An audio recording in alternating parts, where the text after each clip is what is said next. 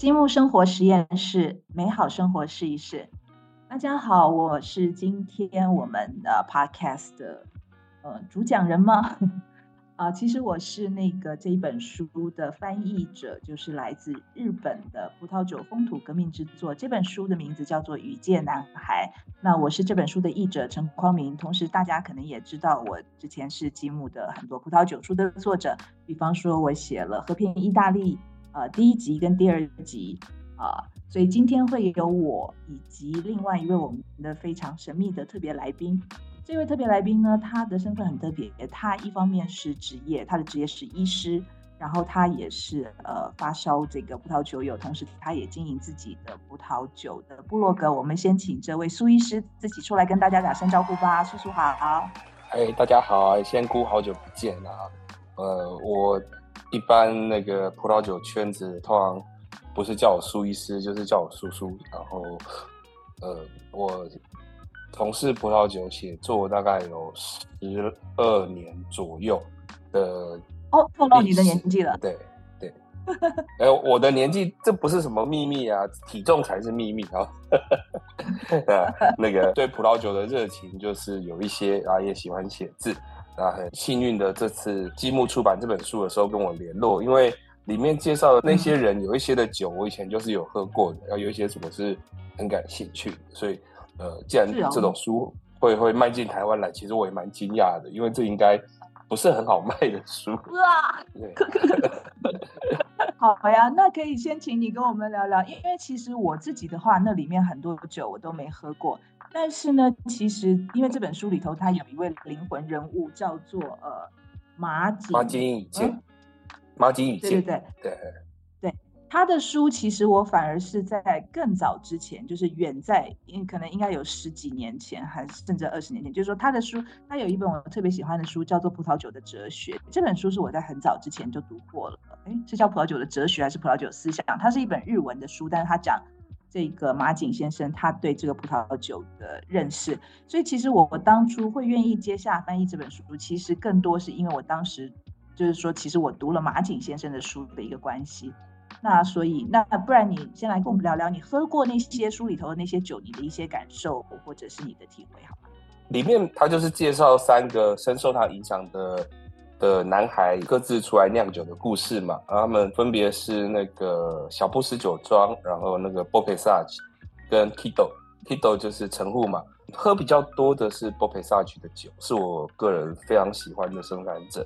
小布斯我喝过一些，呃，小布斯的庄主是真我张燕，然后他弟弟真我贵燕在北海道酿 Pinot Noir，那个我也喝很多。我去年六月有去去拜访过他，那个是很不错的东西，那也是现在被香港人跟新加坡人炒作的东西之一。啊，那 Tito 我就完全没有喝过，我只有在照片上看过。台湾有一些年轻酒友有喝过，我有看过照片，但我本人是没喝过。那 b o p e s a g e 的葡萄酒的话，我大概从它两千零几年的末期的酒喝过一点点，然后一路喝到二零一九，加加减减喝过一些，那不是算很完整。那我对他的印象呢，我觉得他比较早期的时候，他的白酒有很明显的像法国的高级葡萄酒的模样，像是他那个时候酿的 Chardonnay 或者是 Chenin Blanc。我都觉得跟法国的高级葡萄酒很像啊，但是就是这是赞美吗？对对，是赞美哦，这是赞美。他们其实，在书里面有提到，他们一开始其实也是深受法国葡萄酒的影响嘛。那在你开始学习的过程，会以自己喜欢的东西作为目标，我觉得是很正常的事情。但是到最近这几年，我在喝到呃冈本英史的酒的时候呢，我觉得它已经完全变成另外一个模样。因为他们其实日本葡萄酒这些年轻生产者或者说新一代的生产者崛起的历史大概就是这么二十年左右，啊，他们对他们来讲每隔五年其实就差很多，啊，所以最我最近去年在日本喝了呃 b o p e s a g e 的橘酒 Aham，或者跟那个白酒 Chardonnay 以及用 Cabernet Sauvignon 酿的红酒，那个品质它已经摆脱了那个法国葡萄酒的模样。那它就像日本人做的很好的法国菜一样，它虽然还是法国菜，但是你知道这是日本人做的，它会可能会比较纤细一点，比较细一点，但是它的整体滋味的丰富的程度是不会不会减少。我觉得它的葡萄酒就类似这种感觉。所以我在听你讲的同时，一方面我突然想起来，哎，这些酒我应该也有喝过，只是结果我都忘记了。OK，哎，先过你记性不好，大家都知道啊。就是我在喝的时候，可能嗯哦 OK，然后喝过我就我对，但是我现在想起来，我应该有喝过一些。那我觉得我特别喜欢你说的，就是说，嗯，我觉得你后后面那段才是真正的赞美，就是说，呃，当他们一开始其实当然是仿效，就是说以一个自己认为比较理想的一个呃一个形象来去打造他们自己的酒，但是就是说透过透过这本书，我们也可以看到他们在这段过程当中，其实是面临了很。我觉得就就我自己在翻译的那个当下，其实我是觉得那个心境我特别能够理会，就是有呃特别能够理解，就是说其实有点像我们在做创作的人自己，就是说当你一开始可能你你要去形塑你自己的风格的时候，其实是一件非常非常困难而且痛苦的一个过程，但是你必。得只能经过你自己，然后去走过这一段以后，然后达到你刚刚说的，你觉得他们已经不再是你一开始当初觉得喝到的就像很好的法国酒，而是你知道它是日本酒，但是你觉得还是有一点法国的样子，但但是又有更多可能那种日本人才做得出来的那种，不管是纤细也好，精精致也好，我觉得可能这个才是呃会让会让喝酒的人更想要就觉得说，哎。我非得去找这个酒来喝喝看的那种感觉，我不知道你同不同意？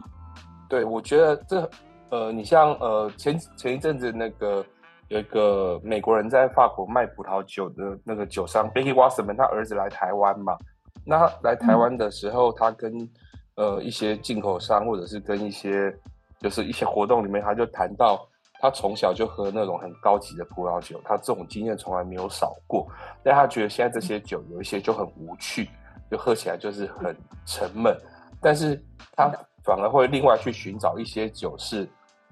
他不喜欢用各种风味来讲葡萄酒。他说他觉得葡萄酒对他来说比较会值得特别注意的一个是重量感，然后再来就是线条。我我我觉得我很认同他的讲法，像是呃这些日本葡萄酒，它的。它常常会给我一种就是在透明度上很独特的透明度，比方说法式法式的那个酱汁，或者是马赛鱼汤这种汤，就是用很复杂的手法，然后做出很丰富、然后很很饱满的风味。可是日本料理里面的日本料理里面，像柴鱼高汤，那就是只有用柴鱼，然后用昆布去。熬煮的东西，可是，在风味的美好程度上，其实是不会输给法国做的那些汤类的。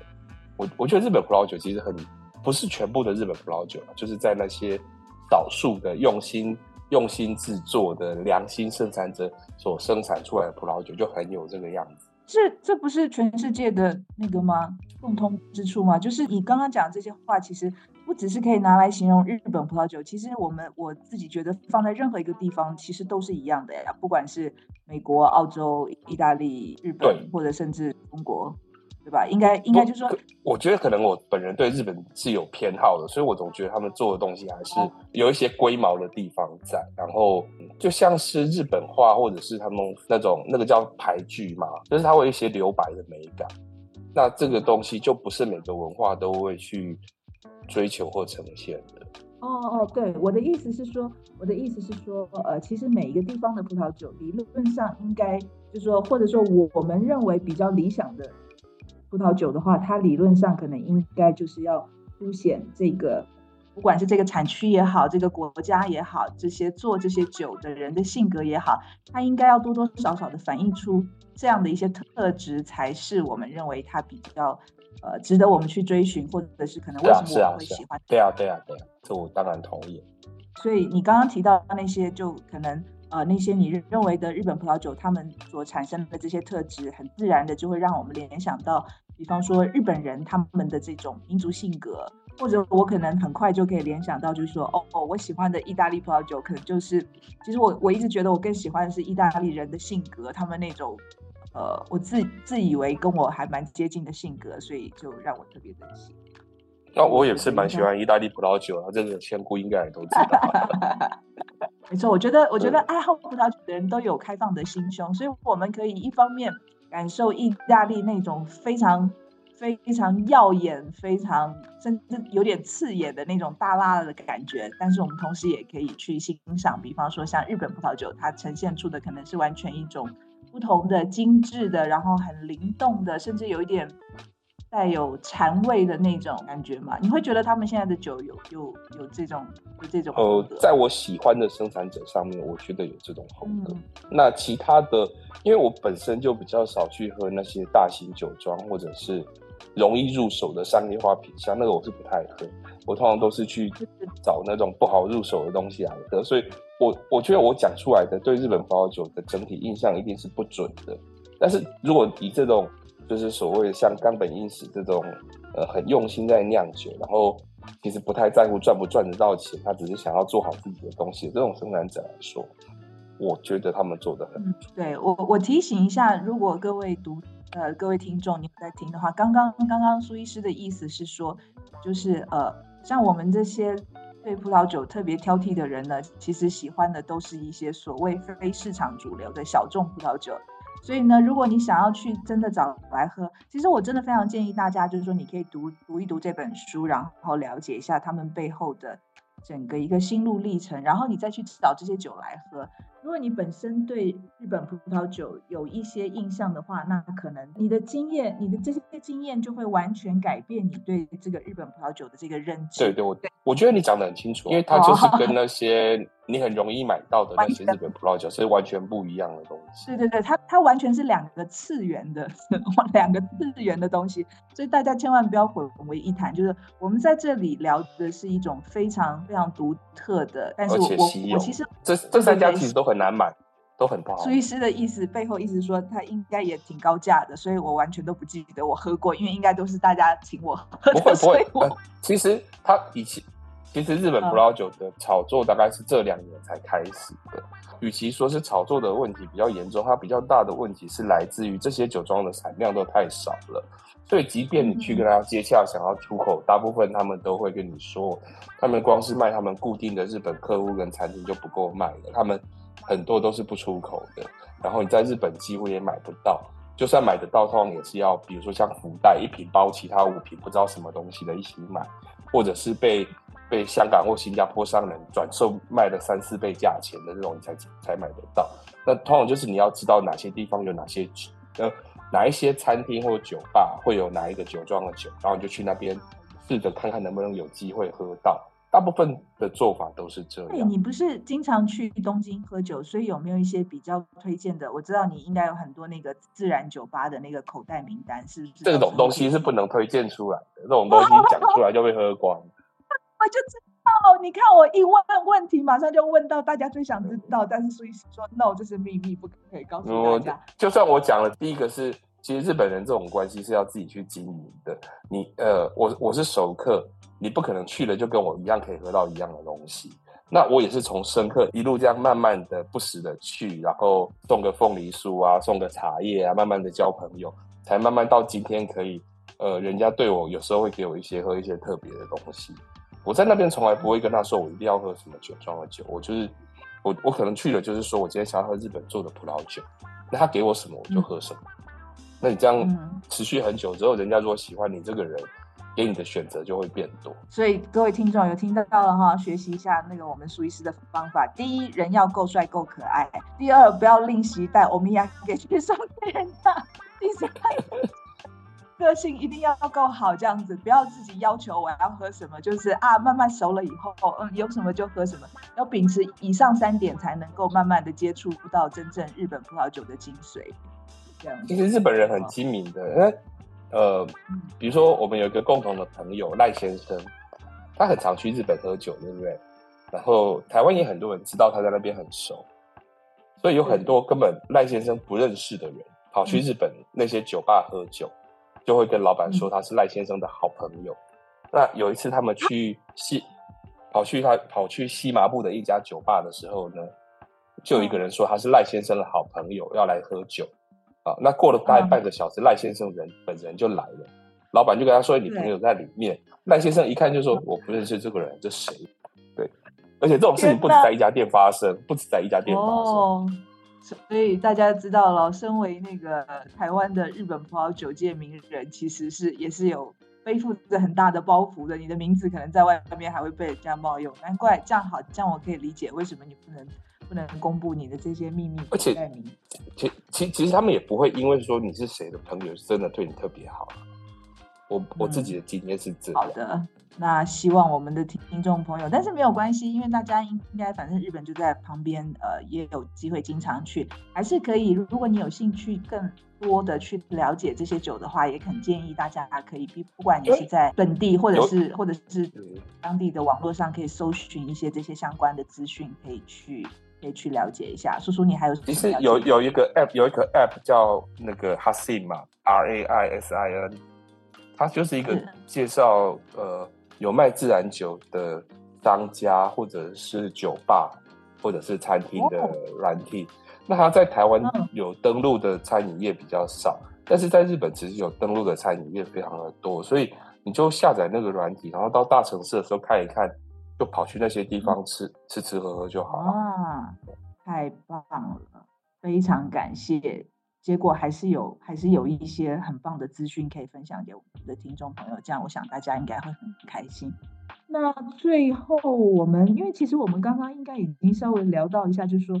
你会觉得，你会觉得日本葡萄酒，就是说它所展现出来的这种不同于其他产区的风格，更多的是因为它的风土，还是因为它的人的部分呢？这其实有好几个不同的层面，我。我们当然知道，呃，日本的气候其实跟我们熟悉的法国或意大利其实有很大的差异。一来，它的整体的气温可能稍微没有那么冷，然后下雨的量多很多，那也比较多。像台风这种在欧陆几乎没有的天灾，日本其实不少。然后，所以相对于这种多雨的环境，他们的病虫害就是像各种霉病之类的是比较多的。在这在这种地方种葡萄。本来就比较不容易，他们又希望是要用就是跟欧陆类似的品种嘛，所以我在早年的时候，他们其实受到了很大的挑战。所以呃，在我比较知道情况的酒庄，他们如果有尝试着使用，比如说有机栽种，或者是生物动力农法，或者是尽可能的减低农药的使用的，大概都会不时的遇到减产的状况。那有的酒庄比较惨的时候，一年的产量。甚至于可能只有两千多瓶，不是箱哦，是瓶哦，两大概就两百箱这样子。所以呃，对日本的环境来说，是相对对嗯葡萄酒没有那么好耕作，没有那么好收获的。另外有一个不同的地方是在于雨水，欧陆的雨水通常比较偏硬水。这次听日本的酿酒师跟我说的，而我自己本身没有去那边测过，它的水是硬的或软的。那他是跟我说，他觉得那个像法国的雨，就是他们的雨水下来是比较硬的，像他们的那种矿泉水也是比较硬的。嗯，但是日本像北海道，北海道的那个水就是软的。然后北海道的酿酒师就是那个小布什曾我张燕的弟弟桂燕，他是认为说，呃，这种软水软水的水质啊，吸收了之后到葡萄里面，到酒里面。呃，他觉得软水比较容易呈现出葡萄酒里面的鲜味。那由此对对，他们最近是的讲法是这样。那我 我不我不知道这方面的讲法有没有科学的根据，但是以我实际上品饮呃真我贵宴近年的 Pinot Noir 的红酒，它确实是很不一样，它确实是还还鲜味还蛮明显的。然后它因为。最近几年，因为它被那个 Noma 选去那个做 Wine Pairing 嘛，所以现在就是纽约也在抢，然后巴黎也在抢，台湾也在抢啊。台湾最近进来的水货一瓶已经喊到台币一万六，那出厂价只有出厂价才三千多块日币日币哦。我来了啊，好的。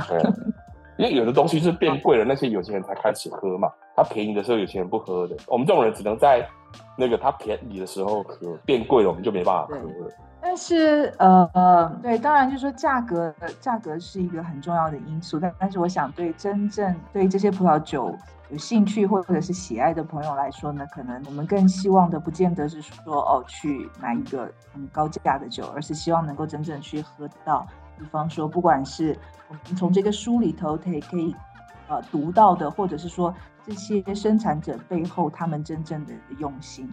那我我倒是自己觉得，呃，比方说，我可能会觉得，就是说，当然日本的风土有它的独特之处，不管是我们刚刚聊到的这个雨水啊，或者是本身的气候环境，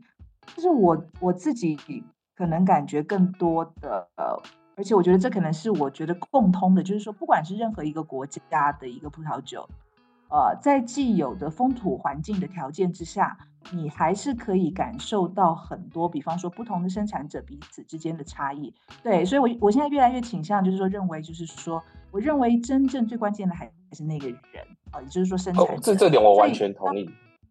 对对对，就是说，当当我们去讨论说，哎，一个一个国家，比方说 A 国家跟 B 国家，它的一个风格的风格的差异，我觉得可能更多的是表现出来集体这个国家的人民，也就是这些所有的生产者的统合，他的这个民族的一个意识的展现，或者说民族对他们的美的意识，因为因为他一定是做一个他认为是呃美好的一个酒，所以当他的不管是味蕾或者是口感的要求，或者是对风味的复杂度的表现，他会透过他自己的理解，然后试图用这个葡萄酒表现出来。所以我自己会比较倾向于认为，就是说，所谓我们在聊这些风土不同国家或产区的风土差异，可能更多的那些细微的表现是，主要是由于民族性或者就是说人的一个是啊是啊是啊展现出来。太好了，我一向都觉得天地人的嗯因素里面，其实人是占最大的关键的。但是因为最近这几年的行销论述都喜欢强调风土，把人藏到背后去。你开始讲人哦，客户就不买单了。你现在一定要什么都说是风土才行。论述这个啥鬼玩意儿啊！行销论述是的，对不起，对不起，我激动了，啊我激动了，因为我我是一个很容易激动的。现在所有酒商的那个文宣几乎都在强调，连 Penfolds 那个葡萄园可以差两百公里的东西都在讲风土。呃，好吧，世界已经不一样了。我只能说七月还没到，但是鬼话是确实是很连篇的。好的，没问题。那那这个呃，我想真的《雨见男孩》这本书其实很很建议，不管是对葡萄酒有兴趣，或者说如果你就算对葡萄酒没有太多的理解，我我也其实蛮建议大家去读一下，因为我觉得他他这个故事的背后其实不只是这些人做葡萄酒的的故事，我觉得更多的其实它很励志，它是一个励志故事，然后也告诉了我们很多。呃，也许你对自己的人生方向甚至有一点迷茫，可能你对你自己做的事情感到有一些迷惑的时候，其实我觉得这本书会是给大家带来一个很好的帮助，就是说，当你从这些人他们的一个心路过程里头去看到他们怎么样找到自己应该走的路，然后最后坚持下来，我想其实各行各业应该都是如此。我觉我觉得他写的很好，嗯，因为他很巧妙的保把持住那个位置，就是他不要，他不是写给那些葡萄酒葡萄酒呆子看的，他没有用那么多专业的东西，没有去，但是他把那个最喜欢葡萄酒、想要酿酒的那个心情，然后在里面是呃刻苦耐劳的赚下来每一分钱，都是为了去买种田的东西，然后一嗯。天只能吃什么，只能只有味增汤跟白饭，然后那个冻家里没有冷气，罐头都冻起来了，哦，那个写的好，对不对？，对，很感人，很感人，对，嗯，你让我想到我自己，有有跟我的意大利书第二本一样好看吗？品种慢掉。我必须要承认，你第一本我看的不止一次，但是第二本我还没看。要赶紧看一下，不行不行不行！你要从我跟你讲，我建议你从第二 part 先开始看，因为有读者确实跟我反映，他说：“哎，我从第二 part 开始看的时候，我就觉得非常的易读。”嗯，好，麻烦你强烈，建议。我要看，我要看也嗯是先从黄教授写的序开始看。好的好的，麻烦你有机会的话读一下，然后顺便给我没问题谢谢这样。那好，我想呃，如果没有其他要补充的话，我们今天的 podcast 就到这里结束了。好，谢谢，谢谢。非常感谢叔叔的参与，然后也希望大家有机会可以来读一下我们这本非常有意思的讲述日本葡萄酒以及它背后生产者故事的《遇见男孩》。谢谢大家，下次见喽，拜拜。谢谢大家，拜拜。